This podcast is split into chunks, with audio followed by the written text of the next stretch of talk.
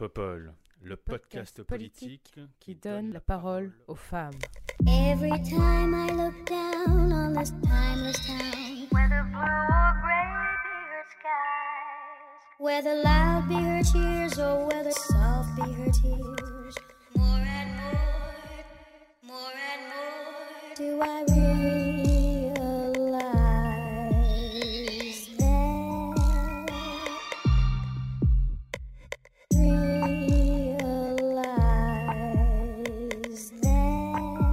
Bonsoir, merci d'être là pour ce troisième live de Popol. Ce soir, j'ai le plaisir de recevoir trois intervenantes exceptionnelles.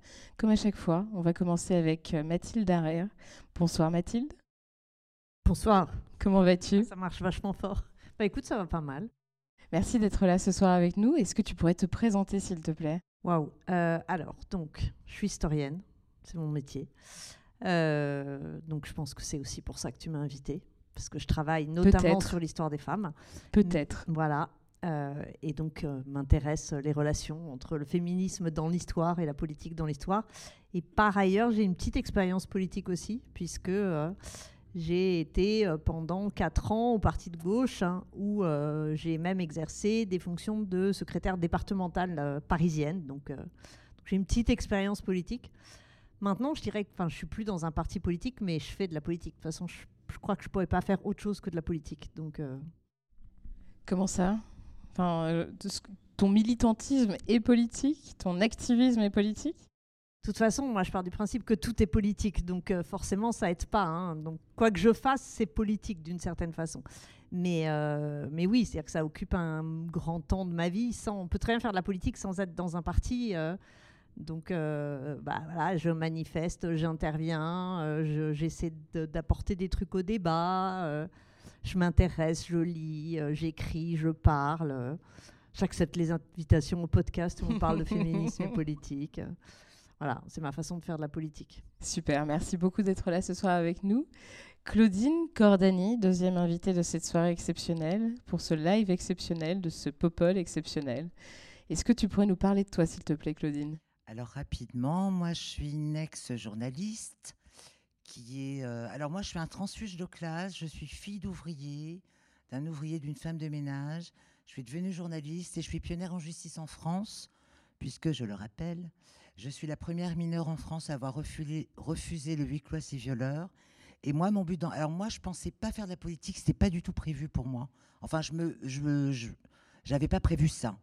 Et plus le temps passe, plus, euh, en plus de l'activisme, eh bien, euh, aujourd'hui, euh, oui, je débarque en politique. Moi, il y a des choses que je veux faire évoluer dans la loi française. Il y a plein de choses que je que j'espère apporter. Je travaille en tout cas là-dessus. Et voilà, que dire d'autre? Je suis autrice. Je fais un peu de cinéma, je fais un peu de théâtre. J'écris des fois des, des chansons. L'autre fois, j'ai j'ai rappé. Je vais faire un reggae bientôt. Euh, attendez, c'est pas fini. Euh, J'expose dans un mois, dans cinq semaines. Je vais bosser avec une, une humoriste française euh, super badass sur un spectacle. On sera sur scène. Enfin bon, voilà, je. Tu t'occupes, quoi. d'occupation. Ouais, je m'occupe tranquille, Mm. tranquille. Puis je suis un peu activiste. Et tu es un peu active, beaucoup même, beaucoup. Merci, Claudine. Et enfin, troisième invitée exceptionnelle de cette soirée exceptionnelle, Nadera Belletrèche. Comment vas-tu? Alors, je vais très bien. Merci Léa pour l'invitation. Je suis ravie d'être ici. Merci à toi. Alors, moi, je, donc, je m'appelle Nadera. Euh, j'ai milité euh, sous différentes formes. Euh, j'ai été engagée dans des collectifs sur la question des quartiers populaires, le féminisme, le racisme et contre les LGBT-phobies. Euh, j'ai milité aussi euh, dans une association sportive contre le sexisme dans le sport et pour installer la parité dans les associations, euh, dans les conseils d'administration des associations sportives. J'ai été élue très jeune, à 12 ans. C'était le premier conseil municipal de la ville où je suis née. C'était sa création à Cachan, donc dans le 94. Euh, J'ai aussi été conseillère municipale ensuite, alors je ne sais plus, à 25-26 ans, dans la même ville où je suis née, sur une liste d'union de gauche, euh, pas encartée, donc j'étais société civile. Euh, et là, je suis, alors c'est un scoop, je suis euh, candidate aux législatives Europe Écologie Les Verts sur la 15e circonscription de Paris. Merci. Merci beaucoup. Circo vraisemblablement gagnable? Voilà. euh, je- On va tout Merde, faire pour. en tout j'ai cas. posé On va tout faire. mauvaise question. On va tout faire pour, mais c'est- une très bonne question de, de Ouais. voir euh, effectivement. euh, je pense qu'il faudra regarder euh, dans les investitures combien de femmes sont effectivement investies dans des circonscriptions gagnables. Mmh. Euh, combien de femmes racisées aussi, je- Mhm. on aura l'occasion d'en reparler. Donc euh, on, on regardera tout ça. Ouais, on va regarder tout ça de très près. Bien écoutez, merci beaucoup. Merci beaucoup à toutes les trois d'être là ce soir. Oui, Claudine. Alors oui, puisqu'on parle politique, là on entre dans le vif du sujet. Je voulais juste rappeler que moi j'étais chez ELV, que j'ai quitté le parti il y a à peu près trois semaines, que ensuite, et tout ça n'était pas prévu, hein, mais voilà, c'est le parcours que j'ai euh, pris depuis ces derniers, euh, ces derniers temps, que j'ai intégré le Parlement populaire qui m'avait contacté depuis un moment, et voilà, je me suis lancée au Parlement populaire, et puis quelques jours après, eh bien j'ai intégré les filles. Voilà, aujourd'hui je suis LFiste. Et ça plaît pas à tout le monde, de ce qu'on a compris. Moi, ça me fait plaisir. Et puis, nous, je vais nous- faire des nous choses. aussi, écoute, on est ravis. et Pour tout moi, ce qui est- important, c'est de les faire là où je peux les faire. Mais on a appris et euh, tu nous as raconté que ça a déplu à certaines personnes qui sont venues te casser un peu les pieds. Alors, c'est plus que casser les pieds, ils m'ont vraiment cassé les couilles, quoi. Non, mais clairement, enfin, je veux dire, voilà, on n'en a pas euh, physiquement, mais on les a à l'intérieur, enfin, bref. Euh, bah, ce jour-là, Alors, un peu avant, puis alors, un peu après, j'ai subi d'énormes pressions dès l'instant où j'ai annoncé avoir rejoint le Parlement populaire. Euh, alors, je les ai entendus de loin, mais j'ai entendu des, des dents grincer. Et puis le bruit s'est rapproché. Et puis le jour de la manif, il s'est passé plein de trucs. Moi, je suis pas parano à la base. Mais quand il se passe une chose, deux choses, trois choses, dix choses, et qu'à une heure du matin, vous recevez encore un appel anonyme, euh, ça va quoi. Donc oui, j'ai oui, été victime de pression. Je vais pas vous donner des noms tout de suite parce que euh, on n'est pas euh, pas dans un tribunal, mais je peux vous dire que beaucoup de personnes m'ont mise la pression de manière diverse, que j'ai des preuves et qu'on vienne pas m'emmerder avec ça. Ok T'as compris Non, mais c'est important. Je voulais que qu'on en discute parce que déjà c'est c'est euh, c'est souvent invisibilisé ces violences que les femmes vivent en politique. Et ça, c'est un exemple très frais, très alors, concret. Je, je ne vous ai pas donné énormément de détails, mais en pleine manif, un mec, s'il n'avait pas été retenu par le service d'ordre euh, du Parlement populaire, euh, il, était, il était là pour venir me frapper clairement. On l'a, on l'a, retenu, il était quoi, à 10 cm de moi. Il y en a eu deux comme ça. J'ai été suivie. Euh, voilà, il s'est passé plein de choses. J'ai été insultée. Et le service d'ordre euh, avait, comme je l'ai appris après, il avait comme, euh, comme consigne de me protéger. Voilà, moi je ne savais même pas que j'étais protégée quand je suis arrivée sur le lieu de la manif dans le carré, puisque j'étais en première ligne, sur la ligne avec Jean-Luc Mélenchon et d'autres personnes, bien sûr, qui l'entourent. Voilà, donc j'ai été protégée. Et alors, ce qui est dommage, moi je trouve, parce que malheureusement, si j'étais la seule à qui ça arrivait, je pourrais me dire, bon, voilà, des fois il y a des gens un peu plus rancuniers que d'autres. C'est juste leur problème. Mais je ne suis pas la seule et j'ai eu d'autres témoignages. Donc on ne peut pas me traiter, ça ne marchera pas. On ne peut pas dire, ouais, mais elle délire complètement, cette femme. Bah non, parce que sinon on est nombreux à délirer. Donc qu'on vienne nous prouver le contraire. Nous, on peut prouver les pressions qu'on a subies. Après, euh, moi, je suis pas venue là pour parler de ce genre de choses parce que pour moi, moi, ce qui m'intéresse, euh, moi, je traîne pas les gens dans la boue. Par contre, j'aime pas qu'on me roule dans la farine. Nuance. Et puis moi, ce qui m'importe dans la politique, justement, et c'est ce pourquoi moi j'ai pris des décisions importantes, c'est parce que moi, je, je, je compte faire des choses, je sais comment m'y prendre, et j'ai des propositions à faire que je fais euh, aujourd'hui au Parlement populaire. Voilà. Bah, pour ceux qui ont des regrets, moi j'ai envie de dire tant pis, quoi. Parce que moi, ce que je vais faire, je vais le faire, quoi qu'il arrive. Et c'est même pas la peine de. Alors les pressions, ça marche pas. Il y a plein de. Des gens ont essayé plein de choses. On a essayé de m'acheter, on a essayé de m'inviter en voyage, on a essayé plein de trucs. Et bah, euh, bah, en fait, moi, je fais ce que j'ai à faire, quoi. J'espère que tout le monde a bien compris. En fait, les gens, vous fatiguez pas, quoi, juste. On a compris et c'était très clair. Et merci d'être là ce soir. Ça donne un bon exemple de ce que c'est que quand on est une féministe et qu'on décide de s'engager en politique. Voici un résultat. euh, et c'est important que tu partages euh, ce soir ce, ce- ce témoignage. Merci. Écoféministe. Moi, je vais encore plus loin que le Écoféministe, féminisme. L'écoféminisme. Écoféministe, et on va en parler. parce que ce soir, on, vous rappelle le thème euh, donc, de ce live, c'est euh, féminisme et politique, les relations. J'ai dans le livre que j'ai publié hier. Bravo. C'est vrai que c'était hier. Je me suis beaucoup intéressée à ces questions et au, bon, à la, veille de la présidentielle, je me disais que ça valait peut-être le coup qu'on en discute, qu'on questionne un peu ces, ces relations. Je me suis rendu compte qu'il y avait certaines militantes féministes qui se méfiaient en fait de la politique, qui voyaient ça comme euh, des tentatives de récupération euh, à, raison parfois, à tort, parfois aussi, mais quand même plus à raison. Il faut bien l'admettre, et d'autres qui assumaient totalement de voilà d'investir en fait euh, les institutions politiques, les, lieux de pouvoir pour véritablement faire changer les choses en considérant que finalement le militantisme, l'activisme féministe l'engagement, euh, ne pouvait se concrétiser qu'à travers un engagement politique. Donc c'est pour ça que ça me semblait intéressant de vous avoir toutes les trois ce soir, parce que vous avez toutes déjà goûté à la politique en quelque sorte. Vous êtes toutes féministes avec des engagements en plus, et on va en discuter aussi. Et l'idée, c'était vraiment d'essayer de voir comment on, fait ces allers-retours. Parce que toi, Nadera, c'est ça en fait ton histoire. Tu as, as, mis un pied dans la politique à 12 ans, c'est quand même assez inédit. C'était timide, mais. Ouais, mais bon, quand même. Et après, tu as été déçu de la politique, tu t'es un peu mise en retrait, et puis tu as décidé d'y revenir? Est-ce que tu peux nous expliquer un peu cette, euh, cette relation un peu je t'aime moi non plus que tu as eue avec la politique? Bon, alors à 12 ans, euh, j'étais ravie. Hein. Je ne me souviens pas de ce qu'on a fait, je me souviens juste euh, du premier jour, le conseil municipal avec avec le maire, euh, le petit article dans, euh, dans la presse municipale. Petite photo quand même. Petite photo que j'ai gardée. Euh, mais c'est quand même un moment important dans la construction de ma, de ma subjectivité de citoyenne et de politique. Je ne l'ai peut-être pas mesuré sur le coup, mais en tout cas, je me suis dit, oui, bah voilà. Donc en fait, on peut participer à la chose publique, on peut porter des idées, on peut porter des projets. Je ne me souviens pas qu'il y avait euh, un impératif de parité à l'époque, et je trouve ça dommage parce qu'aujourd'hui, dans les conseils euh, municipaux des enfants et des jeunes, c'est une obligation, et je pense qu'il faut sensibiliser euh, les jeunes, garçons, filles, les enfants qui ont des questionnements sur leur identité de genre très tôt à toutes les discriminations liées au genre. Euh, ensuite, j'ai été conseillère municipale, donc dans, sur une liste d'union de gauche. Là, j'étais un peu déçue. Euh, clairement.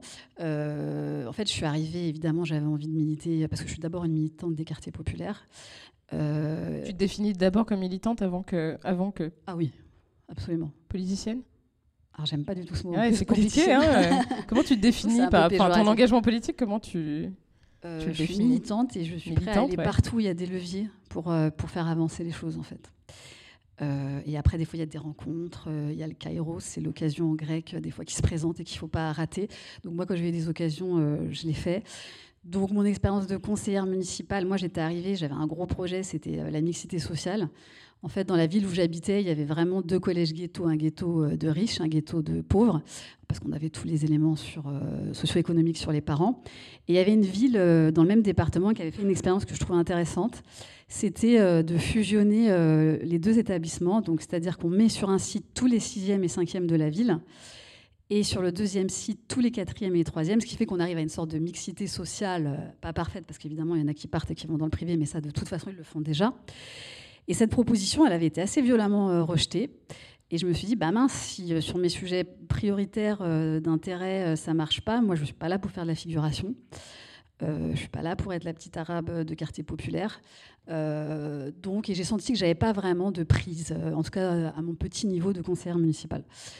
et en plus, par ailleurs, j'étais très jeune, et ça, c'est un peu. voilà, en politique, moi, je pense que j'ai eu envie à un moment aussi de me construire d'abord, professionnellement, pour justement ne pas être quelqu'un de récupérable facilement. J'avais pas envie de vivre de la politique. Donc euh, la déception couplée au fait que j'étais en pleine construction de, ma vie professionnelle fait que effectivement après, euh, après ça j'ai fait une, pause. Mais après j'ai continué à militer. Euh, alors qu'est-ce que j'ai fait après? Oui donc je me définis comme la génération Zied et Bouna parce que mes, premiers engagements après ça a été donc ce sont ces deux jeunes morts électrocutés fuyant un un, contrôle de police, et on sait que c'est pendant les contrôles de police que s'exercent le plus souvent les violences policières, donc il, décède. Il y a une, euh, s'ensuit une vague de révolte dans les quartiers populaires en 2005, donc euh, de la plupart des, grandes villes. Et euh, tout de suite, donc le ministre de l'Intérieur, c'était Nicolas Sarkozy. Donc il commence à dire ouais, dans les cités, il y a des racailles, il y a des vrais jeunes. En fait, là, c'est les racailles qui ne sont pas contents parce que je vais m'attaquer à l'économie souterraine. Et donc à ce moment-là, je crée un, collectif qui s'appelle Racaille de France avec des copains parce qu'on est des vrais jeunes étudiants, comme il dit, et en fait, on refuse totalement cette euh, dichotomie. Euh, en fait, on est tous des racailles, si on est des racailles, et on est tous surtout en colère. Euh, donc en fait, je crée ce collectif donc informel, hors parti bien évidemment. les actions, c'est on va coller des plaques commémoratives sur les grilles du Panthéon et puis sur les murs de certaines rédactions avec des messages du type euh, hommage aux grands-parents de la racaille euh, qui ont participé euh, aux deux grandes guerres, hommage aux grands-parents de la racaille qui ont construit la France. et puis à la fin, leurs enfants, leurs petits-enfants méritent la patrie, la reconnaissance, le respect, etc. Je dis tout de suite, on n'a pas besoin d'avoir fait la guerre ou d'avoir construit la France pour avoir droit au respect.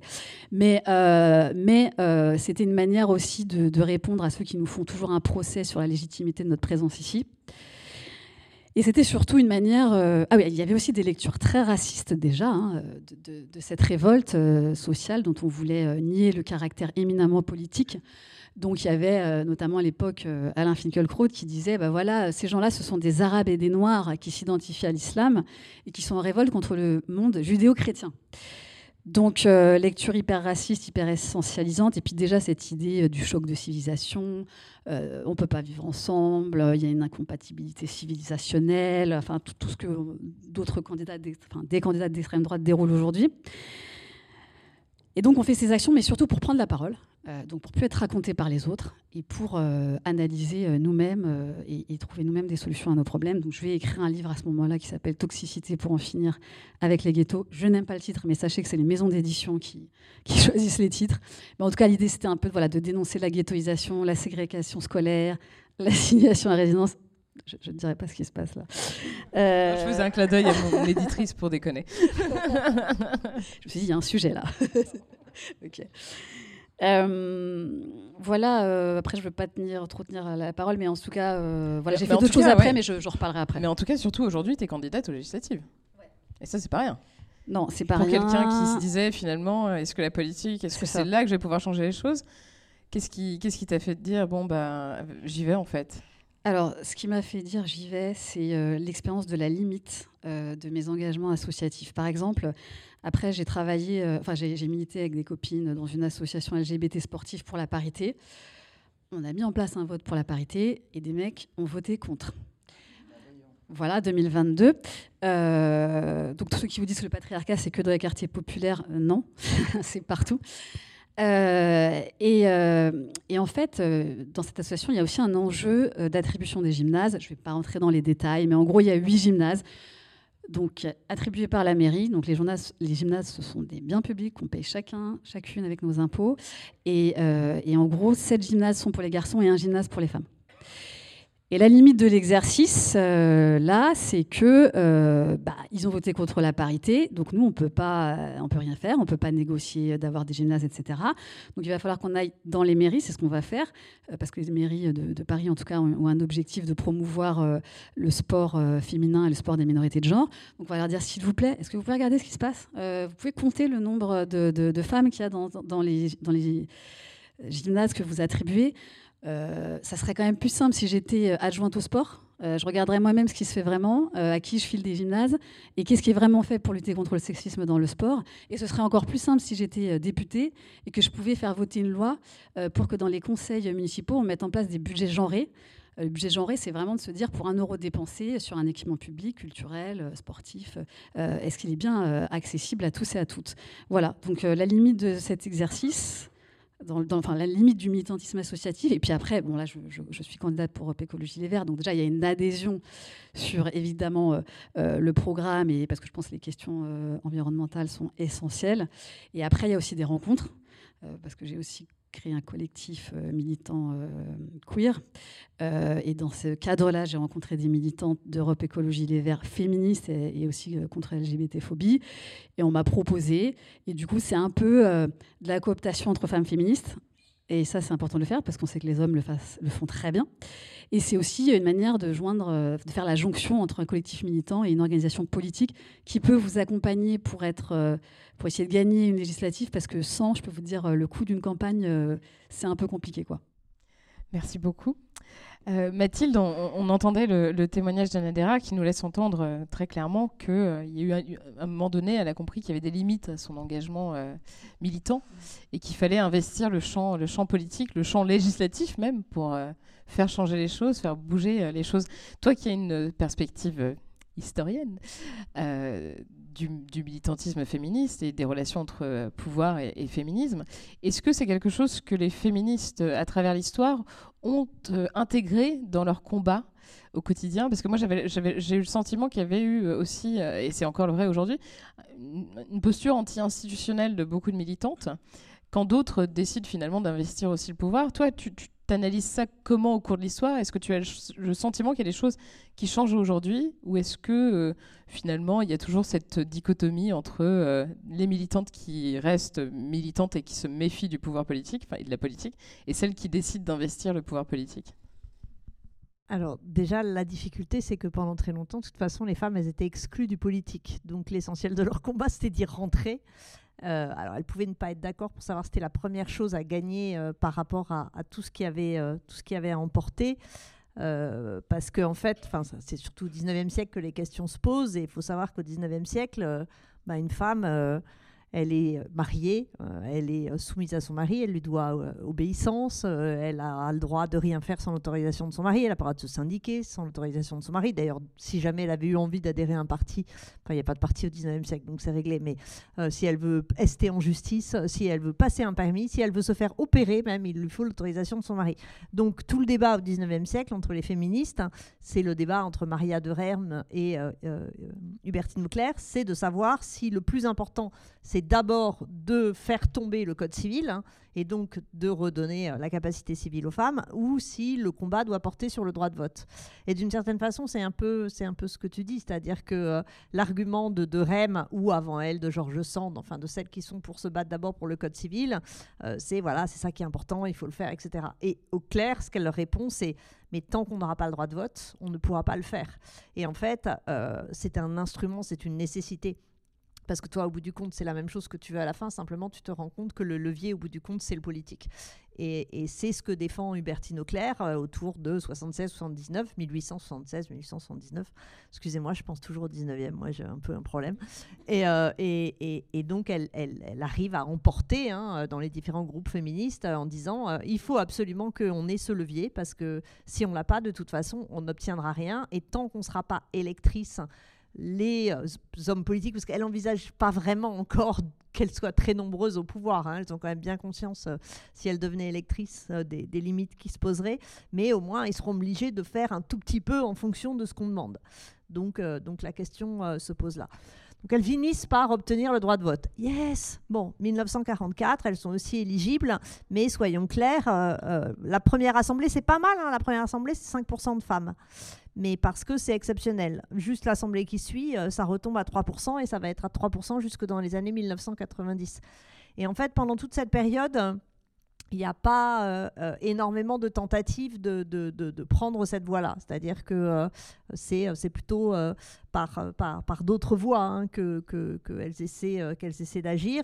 Et en fait, ce qui va changer, c'est avec le mouvement pour la parité, où à nouveau il y a ce discours, le levier cette fois, c'est d'être dedans. Euh, c'est euh, tant qu'on ne sera pas, tant qu'on ne sera pas élu, euh, on ne pourra pas suffisamment changer les choses. Donc il faut absolument mettre le pied dans la porte et, et, et emporter la parité. Sauf que à nouveau, la question continue à se poser, c'est-à-dire qu'à chaque fois, les leviers se, révèlent insuffisants et euh, qu'on essaie euh, de, rentrer un peu plus euh, pour les actionner, parce que après, il y a, aussi les questions. voilà, une fois que la parité elle est là, quantitative. Après, il y a la, parité qualitative. Donc super, les femmes, 50% sont conseillères municipales, mais 86% sont adjointes à la petite enfance et à la santé, alors que 80% euh, des postes d'adjoints aux fonctions dites régaliennes, c'est-à-dire euh, ce qui va des finances aux travaux publics, c'est les hommes. Donc euh, il y a l'idée qu'il faut que les femmes rentrent dans... Donc il y a toujours des, nouvelles portes à franchir et... Évidemment, ça, ça, range hein, à chaque fois qu'il y a quelque chose qui est, qui est franchi. Mais donc oui, il y a toujours cette, euh, cette question-là qui se pose, qui se repose. Mais pour te répondre, voilà, elles ont, elles ont d'abord de toute façon tellement bataillé pour juste avoir le droit de voter. Et donc, si, si, je- si, je, si je comprends bien ton discours, on peut euh, presque euh, en conclure que finalement, les, les- les militantes féministes aujourd'hui n'investissent pas la sphère publique et la sphère politique parce qu'elles n'y trouveraient pas leur place. Non, parce qu'il y en a qui l'investissent. hein. Oui, Donc, ça, ouais. euh, non, non, il y en a. euh, C'est, juste qu'en non, c'est pour dire que de toute façon, il y a toujours une place. À chaque fois que on arrive à investir une place, on a l'impression que euh, le- le- les hommes dominants, c'est-à-dire quand même essentiellement euh, par ailleurs riches et blancs, se reconstituent une nouvelle citadelle et qu'il faut à nouveau aller l'attaquer et que si on, la- on arrive à rentrer dedans et, et- et à l'investir, une autre sera construite. Enfin, y a peut-être un moment, il n'y aura plus de citadelles qui resteront, mais, mais pour l'instant, c'est à chaque fois ça qui se passe. quoi. C'est-à-dire d'abord les urnes, ensuite euh, les lieux de pouvoir, ensuite euh, les fonctions régaliennes. Voilà, il y a, y a- y y a en permanence euh, construction de, de citadelles dans laquelle les femmes sont exclues. ne sont pas les seules à être exclues, hein, parce que comme tu le dis très bien, il y, a, évidemment tous les racisés, et puis les classes populaires qui sont les, plus, les plus exclues de tout actuellement à l'Assemblée nationale, c'est les classes populaires. Mais du coup, c'est presque. Il y a un effet. euh, en fait, lorsqu'une féministe décide euh, d'investir euh, le champ politique, c'est un double combat qu'elle doit mener. C'est-à-dire un combat pour se faire une place et le combat qu'elle mène de, de base, en fait, qu'elle porte avec elle au sein de, de l'institution pour le, por- le porter haut et fort. Toi, Claudine, est-ce que tu as. Est-ce que tu as, à travers ton engagement politique, eu le sentiment que c'était possible, en fait, d'être euh, une femme féministe et d'envisager d'avoir une fonction politique? Alors je réponds oui parce qu'en fait c'est à nous de décider ce qu'on a envie de faire ou pas à la base. Euh, personne n'a à décider pour nous. Personne n'a à dire non, non, les femmes, euh, ne venez pas en politique, vous n'avez rien à y faire. Mais qu'est-ce que ça veut dire? Enfin, je veux dire, moi je suis pour l'égalité, féministe, alors je suis écoféministe, mais féministe à la base, c'est euh, les, femmes et les hommes ont les mêmes droits. Donc si les hommes font de la politique, ben non, on peut faire de la politique. Moi je pars d'un postulat très simple. Et en fait, euh, je n'ai jamais décidé de faire de la politique, sauf de la façon dont moi je vivais, je me comportais dans la vie au quotidien. Et euh, je n'avais pas prévu, mais oui, si s'il faut que j'entre en politique pour aboutir à, à faire ce que moi j'ai envie de faire, bah oui, je vais en politique. Bah oui, moi ça me pose aucun problème. C'est juste moi qui dois décider est-ce que je le fais ou pas. C'est je, je n'ai de compte à rendre à personne en fait. Je me l'autorise parce que j'ai le droit de me l'autoriser. En tant que femme libre, bah, j'ai le droit. Ah, J'ai eu le sentiment aussi, parce euh, que, à euh, travers moi, un certain, exact- un, un certain nombre d'interviews que j'ai pu mener, ou aussi des échanges que j'ai pu avoir avec des à femmes et des je vais féministes qui se sont engagées en politique, Je notamment Sandrine Rousseau, mais je pense aussi euh, Alice Coffin, qui avait presque une responsabilité, moi, un sentiment de responsabilité de se dire, ok, Donc, si là euh, on n'y va pas, des à personne suis va y aller et rien ne va changer. Est-ce à que vous, vous avez ce sentiment Est-ce que toi, euh. Claudine, tu l'as? Mais euh, bien sûr, on a clairement euh, des choses à faire. Et toutes les personnes, que ce soit des femmes ou des hommes, toutes les personnes qui pensent avoir euh, des idées. Alors bien sûr, après, il faut réfléchir à, ce qu'on fait, comment on le fait, parce qu'il ne s'agit pas de dire j'ai une idée. Il y a tout un tas de, param- de paramètres à prendre en compte. Moi, concernant la justice, j'ai pris en compte tout un tas de paramètres et je vais faire une proposition très forte. Je ne peux pas en parler davantage parce que je laisse euh, le scoop à la LFI, le parti que je représente aujourd'hui, mais je peux vous dire que ça va faire boum.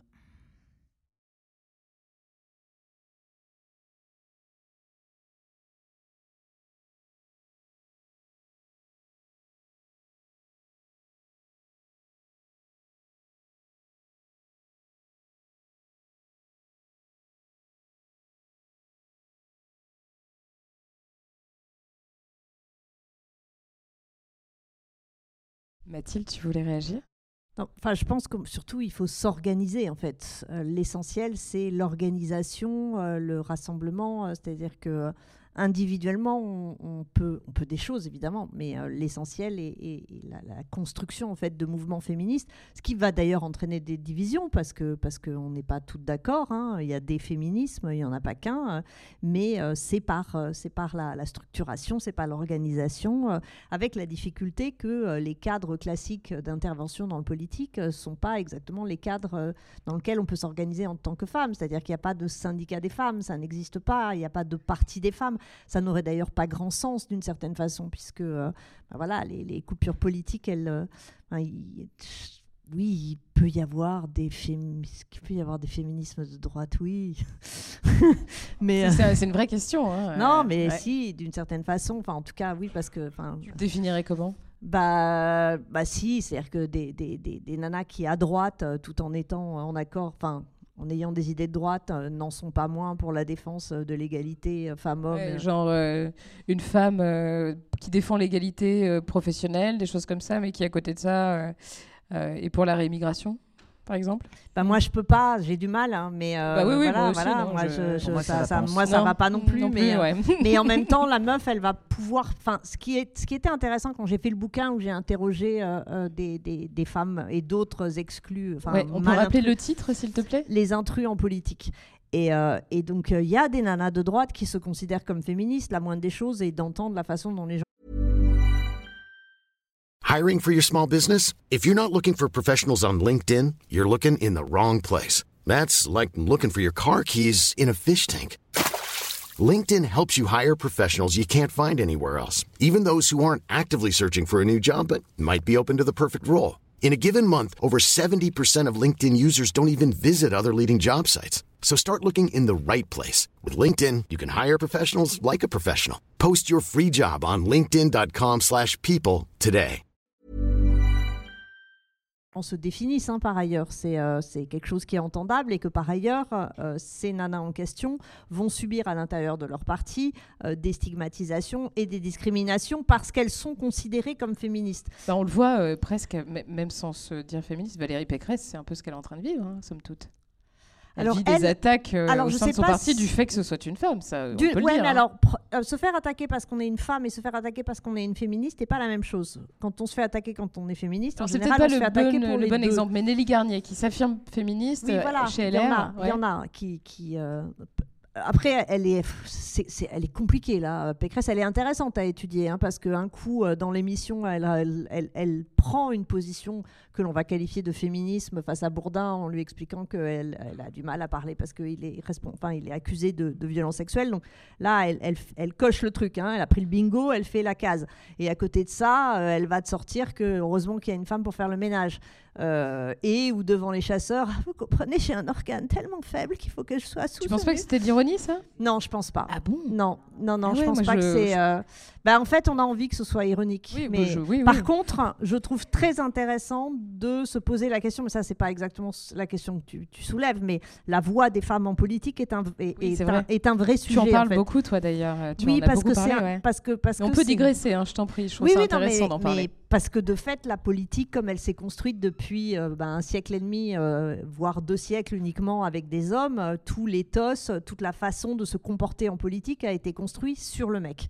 Et donc, que ce soit la façon de s'habiller, la façon de se mouvoir, la façon de parler, la façon de faire un meeting et la voix, euh, elle correspond à euh, un- un- un- un- une représentation, enfin un modèle masculin.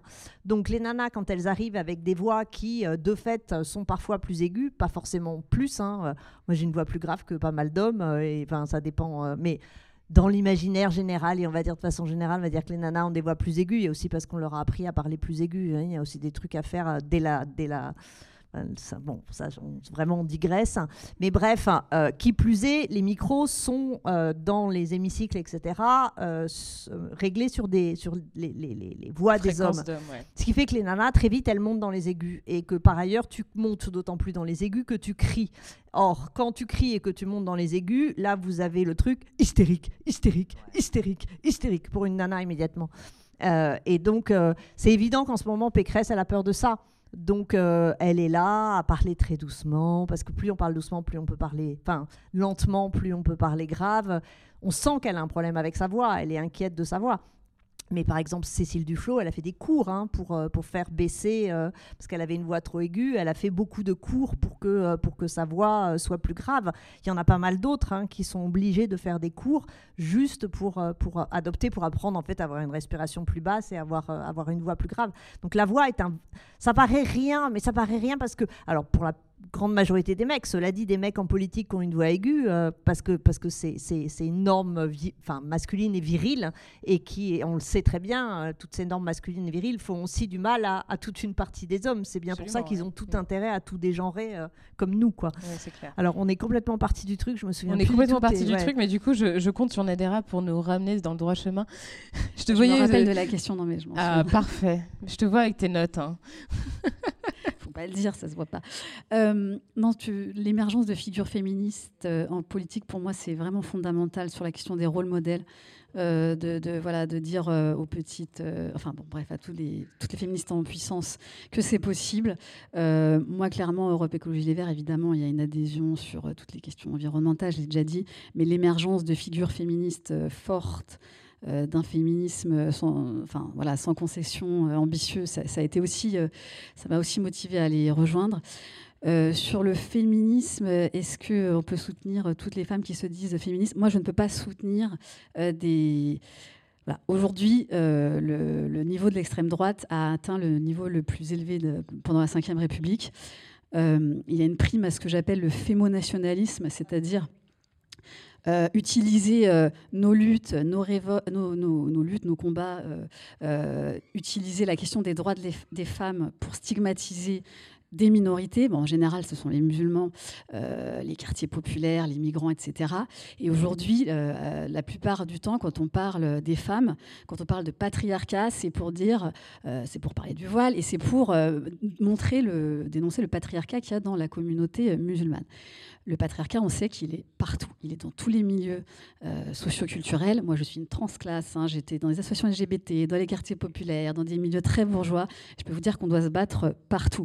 Et donc, euh, évidemment que euh, bah, Pécresse, euh, elle, fait aussi dans le fémonationalisme quand elle propose des mesures qui ne concernent qu'une catégorie de personnes.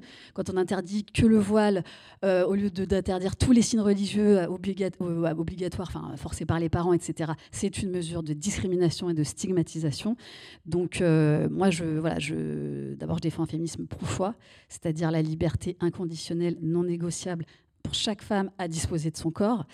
Et, euh, et je défends un féminisme résolument euh, antiraciste. Ouais, merci beaucoup. Et... C'est important de replacer euh, les choses dans leur contexte, effectivement. Mathilde, tu voulais réagir Ouais, ce qui, ce qui est compliqué, euh, je, je, je, je fous un peu le bordel, hein, mais évidemment, Oh, je suis d'accord avec toi complètement sur le truc, je fous le bordel sur un autre truc. Euh, quand on est féministe, a priori, donc on défend l'émancipation des femmes. Or, l'émancipation et ce qu'on va appeler l'agency ou la gentilité des femmes, hein, eh bien, il se trouve que de facto, elle passe pas forcément par la gauche et par l'antiracisme, etc. Je sais pas si vous avez vu la série qui s'appelle euh, Miss America ou euh, Mrs. Enfin, avec Kate Blanchett. Ça vous dit euh, Bon, c'est en gros, ça correspond à une réalité. hein. C'est euh, c'est une nana euh, dans les années euh, 50 enfin, 60-70 hein, qui euh, va se retrouver, d'ailleurs pour partie manipulée par les hommes politiques euh, de, droite, à la tête d'un mouvement contre l'IRA. L'IRA était un amendement qui devait euh, garantir l'égalité homme-femme euh, aux États-Unis. Et très habilement, hein, les conservateurs américains se sont servis de cette meuf pour porter un mouvement contre euh, l'égalité homme-femme, parce que c'était beaucoup plus efficace quand c'était une nana. Et donc cette nana qui s'appelle Shafli, euh, euh, elle elle-même dit qu'elle a du mal à le prononcer, alors moi je te raconte pas. Euh, se retrouve à organiser des meetings, à faire des trucs. Et donc, on voit cette, cette meuf hein, qui est vraiment mais la desperate housewife euh, de base. Au début, euh, elle repasse euh, les chemises de son... Enfin, vraiment, mais c'est la, la, la, la, femme américaine, enfin, d'ailleurs française à la même époque, parfaite. Et puis, qui se retrouve à organiser des équipes de femmes, à faire des trucs. Et on voit très bien dans le film en quoi c'est un processus d'émancipation. Et d'ailleurs, les, celles qui sont avec elle finissent par se séparer de leur mari. Enfin, C'est ça qui est hyper compliqué. C'est que c'est un vrai. Il y a des processus d'émancipation par la droite. Bon, je remonte à la Révolution française. L'un des espaces où il y a eu de l'émancipation pendant la Révolution française, il y a évidemment du côté euh, de la Révolution les montagnardes, Pauline Léon, les citoyennes, ok, mais je peux te dire que les femmes nobles qui se sont retrouvées d'ailleurs seules parce que leur mari avait émigré pour se tirer euh, à l'étranger en disant euh, Chère Bobonne, vous allez vous occuper du château pendant mon absence, et qu'elles se sont retrouvées toutes seules à la tête des terres et qu'elles ont dû régler tous les problèmes économiques, tout ça, plus mener une politique de contre-révolution, écrire dans des journaux, c'est un processus d'émancipation, mais c'est un processus d'émancipation des femmes par, euh, le, par la contre-révolution. Donc c'est compliqué. Et, euh, actuellement, alors euh, dans, dans au, RN, c'est un peu, c'est pas tout à fait Zemmour. Les femmes avec Zemmour, la laisse tomber, c'est du grand n'importe quoi. Mais dans les groupes autoritaires, non, dans les groupes identitaires, il y a des nanas. Alors elles sont inacceptable sur toutes les idées. Enfin, le, tu as tout à fait raison, hein, c'est du fémonationalisme, enfin, c'est l'instrumentalisation du féminisme au service de l'islamophobie. Il n'empêche que ces meufs, hein, quand tu les suis, elles sont aussi dans des processus d'émancipation. Et c'est très compliqué. Et on doit faire avec ça. Et en fait, il faut qu'on le comprenne parce qu'on arrivera à combattre leur instrumentalisation du féminisme qu'en prenant en considération le fait qu'elles ne sont pas des potiches, en fait. Comme, euh, comme euh, dans Mrs. America, elle n'est pas une potiche. Et, c'est ça qui est compliqué. Bien sûr. Donc c'était juste pour compliquer le truc, évidemment, mais pas pour dire mais, que... mais d'ailleurs, euh, Marion Maréchal est l'exemple parfait. Quand elle, euh, elle joue la, femme euh, émancipée, qui a divorcé, qui a ceci, qui a cela. voilà, c'est une femme libérée mais qui finalement euh, propose, non mais dans, son, dans, son, dans ce qu'elle essaie de laisser transparaître et dans son mode de vie, son personal branding est vraiment ça, c'est basé là-dessus. Et ce qu'elle propose finalement, c'est vraiment que de répéter les codes du patriarcat. Euh, et donc c'est, vraiment, enfin, tu bernes tout le monde avec ça. Et, bref, c'est vrai que c'est, un vrai sujet, hein, les questions, les, les femmes d'extrême droite. C'est compliqué. Il y a un bouquin qui vient de sortir là-dessus, euh, qui, qui, est super intéressant et, qui justement montre bien. Est-ce que tu te souviens du nom de l'autrice? eh ben, J'aimerais bien euh, la... Quelqu'un sait? Camille, tu sais toi? Oui. Exactement. Magali. Magali, comment? Della Souda. Mais Magali Della Souda, on, voilà, on citera son ouvrage. C'est super malin ce qu'elle ce qu'elle explique. Ouais, ouais, ça c'est vrai que ça, ça me semble très intéressant. Claudine oui, je voulais en revenir. Tu parlais de Marine Le Pen qui a divorcé en même temps, 2022. Euh, c'est pas un scoop de divorcer. Enfin, je veux dire, ça veut pas dire que tu es moderne, quoi. Enfin, tu vois, euh, si avec ça. Euh, mais attends, pour un tas de meufs de droite, non, mais c'est super moderne. moi, je connaîtrais plein de meufs super modernes et féministes. C'est parce que tu as divorcé que ça va le faire, quoi. Non, non, ça c'est sûr. non, mais elle joue, elle se construit. C'est-à-dire qu'en mm. fait, ce qu'il y a, c'est qu'il y avait un tel gender gap dans le vote RN, enfin FN puis RN, qu'ils euh, ont été obligés de rajouter euh, des, des, différents éléments du bingo pour, euh, pour, pour choper. D'ailleurs, ça marche hein, maintenant, il n'y a plus de gender gap. Le gender gap, c'est la différence de vote entre les femmes et les hommes pour, euh, pour, des, pour des candidats. Il y oui, bah non, il y a même, les femmes ont davantage voté d'ailleurs au second tour et au premier tour pour Marine Le Pen en 2017. ça a été travaillé, enfin, je veux dire, il y, a y, a de la com Elle continue d'ailleurs, hein, là, pardon, mm. pendant le, dernier congrès euh, du parti, lorsqu'ils ont, dû, ils ont dû investir les appareils politiques il y a eu euh, une volonté vraiment euh, très affirmée et affichée de la part de Marine Le Pen d'investir 40% de femmes, alors qu'elle n'était que 28% à se présenter. Euh. Mais bon, c'est de la poudre aux yeux. Bien sûr, bien sûr, c'est de la poudre aux yeux. Ouais. on s'est peut-être un peu euh, On s'est grave éloigné. Mais c'est pas grave, la discussion est intéressante. Mais je voulais quand même en revenir sur, euh, sur, ces, sur ces questions de, de, féminisme et de politique. Et surtout en ce moment par rapport à la campagne présidentielle. Enfin, bon, je vais, euh, je vais faire ma fanzose clairement, mais moi, la seule que je voyais pouvoir vraiment porter ce, ce, ce, combat féministe au niveau, en tout cas, de l'élection présidentielle pour, pour cette année, c'était Sandrine Rousseau, naturellement. Et vous avez le droit de crier dans la salle Youpi, on adore Sandrine Parce qu'on adore Sandrine ici, hein, on lui dit. On l'embrasse d'ailleurs. On pense à elle beaucoup tous les jours. Euh, mais là, bon, c'est cuit, quoi. Enfin, clairement, euh, cet élan euh, du féminisme qui vraiment portait, était enfin porté et incarné par quelqu'un qui a un combat sincère. est un peu bon enfin, exclue du, pas, exclue, mais a déserté en tout cas le paysage politique, même si elle est encore présente et qu'on l'entend encore beaucoup. C'est encore pire depuis que Yannick Jadot a décidé de la virer de son conseil politique. Euh, c'est un peu désespérant, non, pour, euh, pour cette présidentielle? Alors, Sandrine Rousseau a apporté énormément de choses à la politique. Euh, c'est quand même une femme qui a remis au goût du jour et qui a imposé en politique le féminisme, clairement, et qui a fait émerger le mot écoféminisme de, de cette campagne. Donc euh, ça, il faut reconnaître, voilà, euh, le travail qu'elle a fait, qu'elle n'arrêtera pas de faire, je pense, parce que elle a, euh, elle a des aspirations politiques, elle va continuer à apporter ce qu'elle peut. Moi, ce que je regrette énormément dans cette politique, c'est aussi une des raisons, mais pas la seule, pour laquelle j'ai souhaité quitter le parti, c'est que quand elle a, pour moi, elle a quasiment remporté à égalité la primaire interne ELV. C'est-à-dire, sans dire de bêtises, je crois qu'elle était à 48,93 ou 97 Pour moi, c'est du quasi 50-50 à 2000 voix près. 2000 voix, c'est rien. Euh, j'ai été très déçue que, que Jadot ne se comporte pas en féministe. Parce que quand on est vraiment féministe, on partage le pouvoir. Moi, ça m'a posé un vrai problème en tant que féministe. Vous pouvez applaudir, vous retenez pas. hein. Voilà. On vous balancera pas. euh, alors, ça, ça a été, euh, on va dire, la, la goutte d'eau qui a fait déborder, déborder le canal. Mais juste avant, moi, j'avais. bah ouais, juste avant, euh, il y avait quand même un papier de Mediapart qui disait qu'il avait été essayé d'acheter la primaire à coût de 150 000 euros. Alors, moi, j'ai fait une éthique, euh, enfin, une chanson qui parle d'éthique en politique avec la chanteuse Mathilde, qui est les fils. Du coup, on a aussi ce point en commun. Euh, fouteuse de merde et les fils. Non, fouteuse de merde, mais non. Il faut de l'éthique en politique.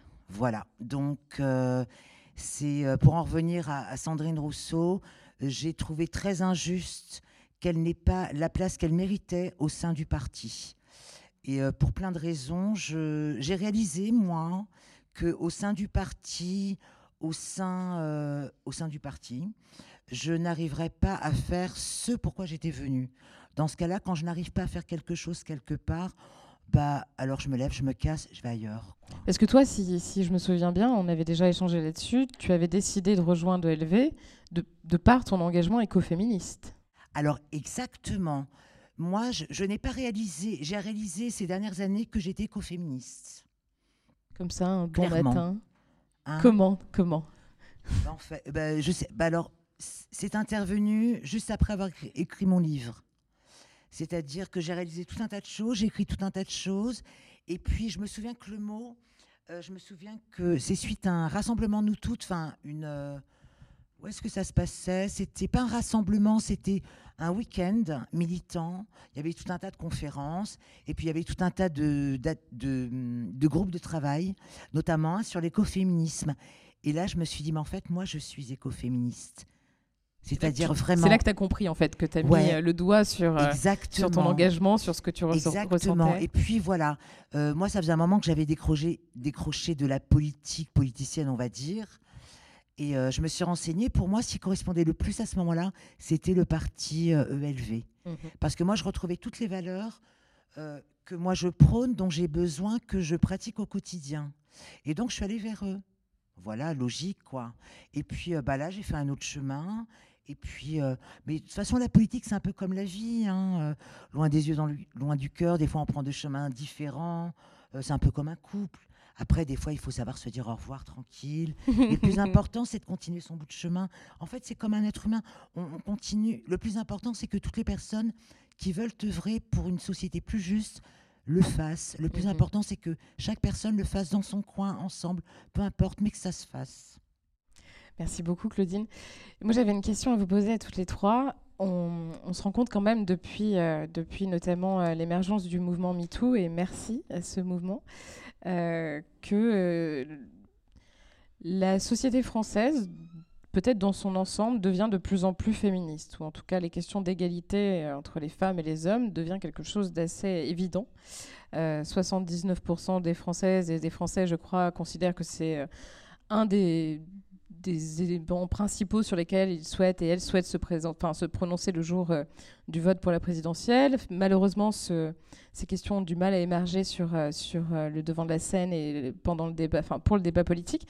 Et moi, ça me pose cette question, ça me fait, ça me fait réfléchir. Je me demande si finalement la société française n'est pas plus féministe que le monde politique. Nadera, t'en penses quoi? Alors, ah, c'est une colle. Est-ce que la société française... Ouais, la société française. Est-ce que les, les gens qui votent, euh, les électrices et les électeurs, sont finalement pas plus féministes que la classe politique aujourd'hui? Bah, La classe politique étant très masculine, euh, très, très, euh, très majoritairement blanche, bourgeoise, hétérosexuelle, etc., oui, il est tout à fait possible que dans la société, ces questions aient progressé bien plus vite. Je suis tout à fait d'accord avec toi, évidemment, parce que tant qu'en fait. Oui, c'était une question euh, évidente. Hein, j'ai fait, ouais, exactement. Bah je, ne bah voulais pas me fouler, mais je savais où je voulais vous emmener. Ouais. Et, c'est pour ça, et c'est pour ça où en fait, euh, on ne sera jamais assez de féministes activistes pour faire bouger, bouger les choses et mettre un coup de pied dans la fourmilière. Parce qu'en fait, non, c'est très exactement où ça bloque et pour quelle raison? Vas-y. Je voulais ajouter euh, qu'il y a euh, pour moi aussi une grande responsabilité de certains médias dans la difficulté à faire émerger les questions féministes. Aujourd'hui, vraiment, quand, je vois des journalistes qui ne ratent pas une occasion de poser une question pour savoir si les femmes qui portent le voile peuvent aller jouer au foot, aller à la piscine, qui ne posent pas de questions sur les féminicides, les violences sexistes, les violences sexuelles, qui interrogent euh, Éric Zemmour en lui demandant ce qu'il pense du voile, euh, donc c'est la passion hein, de parler des corps des femmes arabes en France, on l'a bien compris, sans évoquer les, agressions sexuelles, en tout cas les, femmes qui portent plainte pour agression sexuelle. Je pense qu'il faut des femmes en politique, féministes, mais il faut aussi beaucoup de féministes dans les médias. Il faut absolument qu'on soit partout. Tout à fait. Après, il faut voir aussi ce que les gens entendent par féministe. Hein, parce ah que s'ils pensent que féministe, c'est que tu repasses tes chemises, euh, c'est un peu limité comme définition de féminisme. Je t'ai vu hein. réagir lorsque Nadera parlait des médias.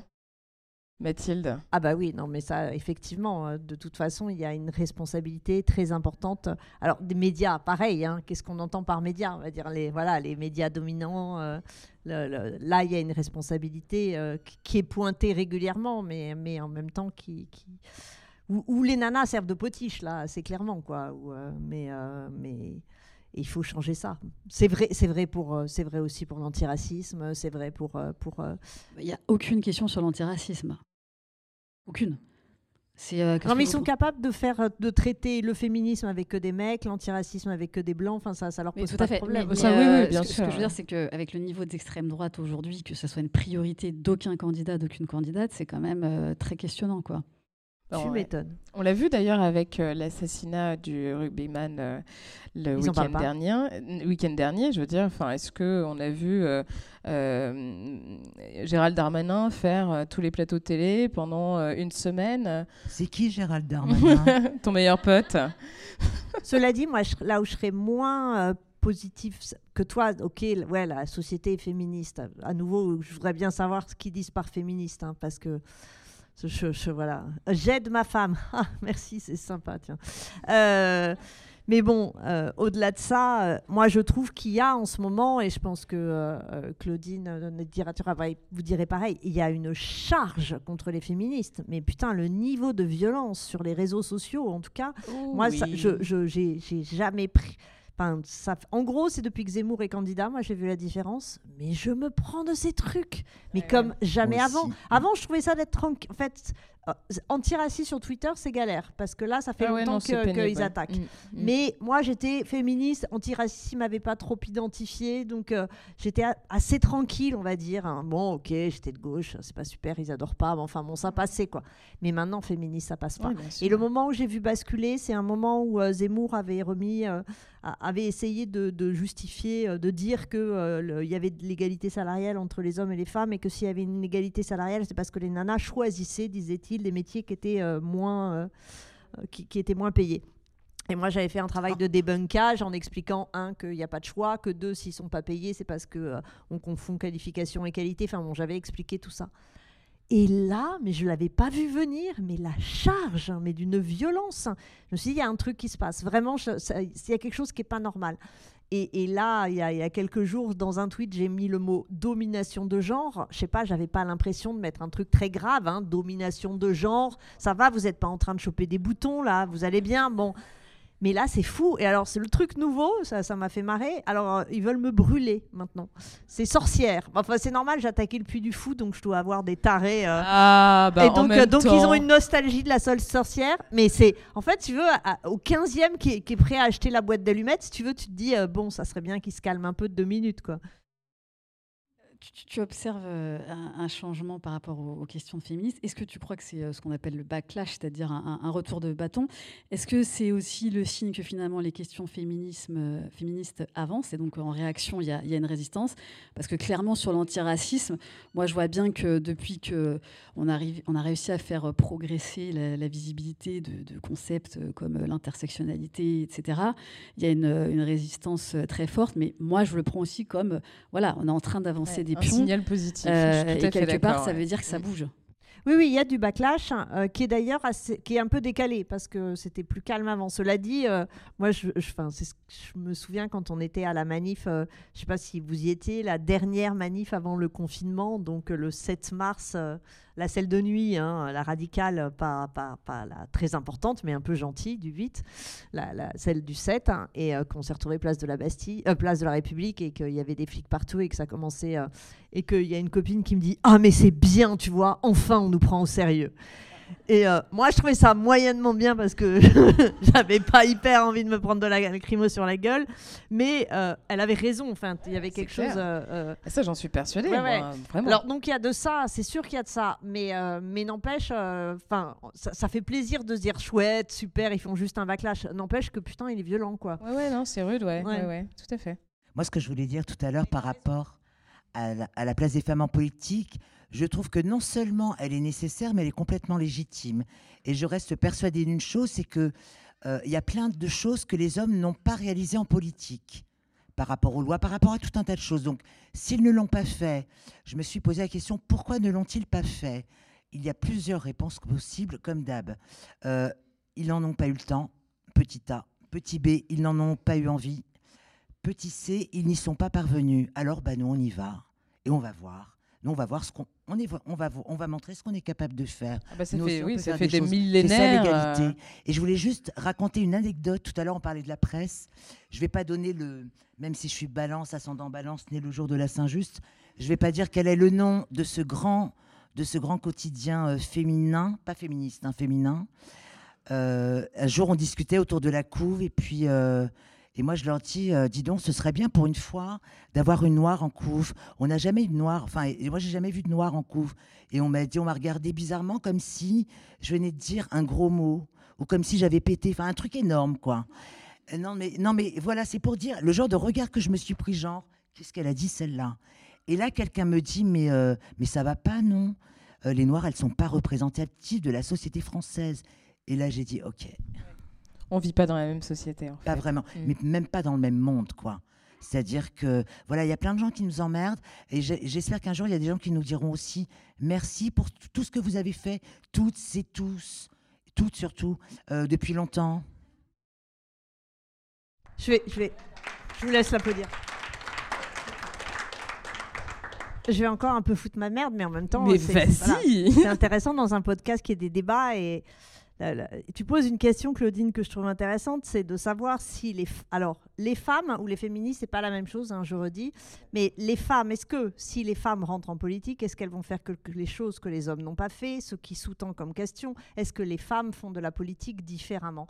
Si on dit est-ce que les femmes font de la politique différemment, ça veut dire que l'on dit que les femmes sont différentes des hommes. C'est donc un argument différentialiste. Non, non, mais je ne dis pas que c'est ce que tu veux dire, je dis que c'est la question qui est toujours présente. La vraie question, c'est est-ce qu'on dit qu'il faut qu'il y ait des femmes en politique parce que c'est juste? Parce que c'est l'égalité, parce que c'est là, c'est voilà, c'est ça qu'il faut faire Ou est-ce que l'on dit les femmes doivent rentrer en politique parce qu'elles vont faire de la politique différemment? C'est ça que les féministes suffragettes françaises ont défendu euh, des années 1880 au droit de vote, avec comme argument il faut que les femmes votent parce que ce sera le vote de la paix contre les, hommes qui font la guerre. Ce sera le vote du social contre les hommes qui font, euh, qui font n'importe quoi dans le social. Voilà, le capital. Ce sera, ce sera le vote contre l'alcoolisme, etc.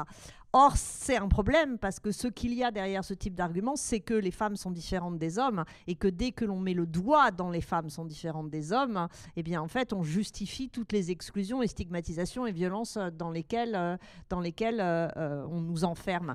Donc, moi, je suis. alors, maintenant, si on dit universaliste, on a l'impression que c'est les horreurs qui sont en train de récupérer le nom d'universaliste. Donc euh, non, je suis, c'est de l'universaliste tel qu'il était défendu 19e siècle et 20e siècle, c'est-à-dire dire que les femmes doivent rentrer en politique parce que c'est égal, parce qu'elles sont des hommes comme les autres, donc des humains comme les autres, et qu'il ne faut absolument pas le justifier au nom d'une complémentarité euh, homme-femme en politique, mais au nom de l'égalité. Et donc on fera, y a 50% de femmes, elles peuvent faire les mêmes conneries que les hommes, défendre le capitalisme comme les hommes, détruire la planète comme les hommes. Ça, il n'y a pas de problème. Mais voilà, ce qu'il faut, c'est rentrent des écoféministes des, euh, et, euh, des, femmes de gauche. Quoi. Euh, oui, pour, euh, pour abonder en ce sens, c'est vrai que moi, je, bon, tout à l'heure on parlait de, figures qui, portent le féminisme comme Sandrine Rousseau, mais euh, la lutte n'est pas terminée. Je ne dis pas ça pour ma paroisse, mais il y a les législatives qui arrivent. Et je pense que c'est vraiment important aussi de se dire, voilà, je ne vais pas voter que pour une femme, mais de regarder des femmes qui ont des engagements véritablement en faveur du féminisme. Hein, bien sûr, un féminisme antiraciste, on ne va pas se répéter, intersectionnel, queer, etc parce que c'est pareil, on a le même phénomène avec les personnes racisées. Euh, il suffit pas de mettre trois noirs et trois arabes. Euh, et souvent, d'ailleurs, les, partis ont fait monter euh, des personnes racisées qui n'avaient pas d'engagement, qui n'étaient pas gênants sur ces questions. Moi, il n'y a, pas très longtemps, on me parlait d'une candidate d'origine maghrébine. Je lui dis, est-ce qu'elle parle un petit peu d'antiracisme et tout? Ben non, elle n'a pas besoin. Je montre, je montre la tête là pour, pour, les auditeurs et les auditrices. Elle est d'origine maghrébine, elle n'a pas besoin de, parler de racisme. Vous imaginez si les femmes n'avaient pas besoin de parler de féminisme euh, pour faire avancer, euh, pour lutter contre les, féminicides, etc. Donc c'est vraiment important, euh, évidemment, de soutenir des, femmes, mais des femmes qui ont des vrais engagements, y compris des personnes racisées qui ont des vrais engagements sur ces questions-là. Tout à fait. Est-ce que vous voulez conclure? Moi, je voudrais juste ajouter que nous devons nous devons toutes et tous être attentifs aussi. Il y a plein de personnes qui se disent féministes. Euh, c'est pas parce qu'on le dit qu'on y est. C'est mon mot de la fin. Ton mot de la fin, euh, Mathilde? Euh, euh, Je sais pas. c'est bien aussi. C'est bien. Tu, peux, tu peux terminer sur une incertitude, hein, bien sûr. Non, mais voilà, stop Bolloré, fuck Zemmour. Enfin voilà.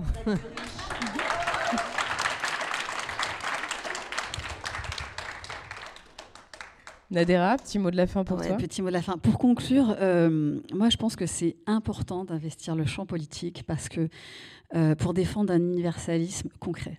Euh, moi, dans mon expérience de militante antiraciste, on veut toujours euh, nous faire croire qu'on n'est pas des universalistes, on n'est pas des républicains, on veut casser la République en deux.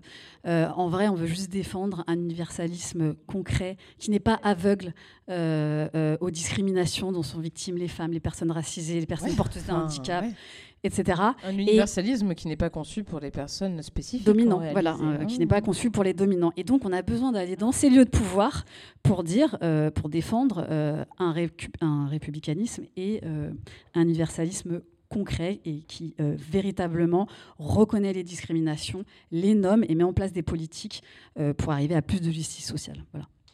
Merci beaucoup.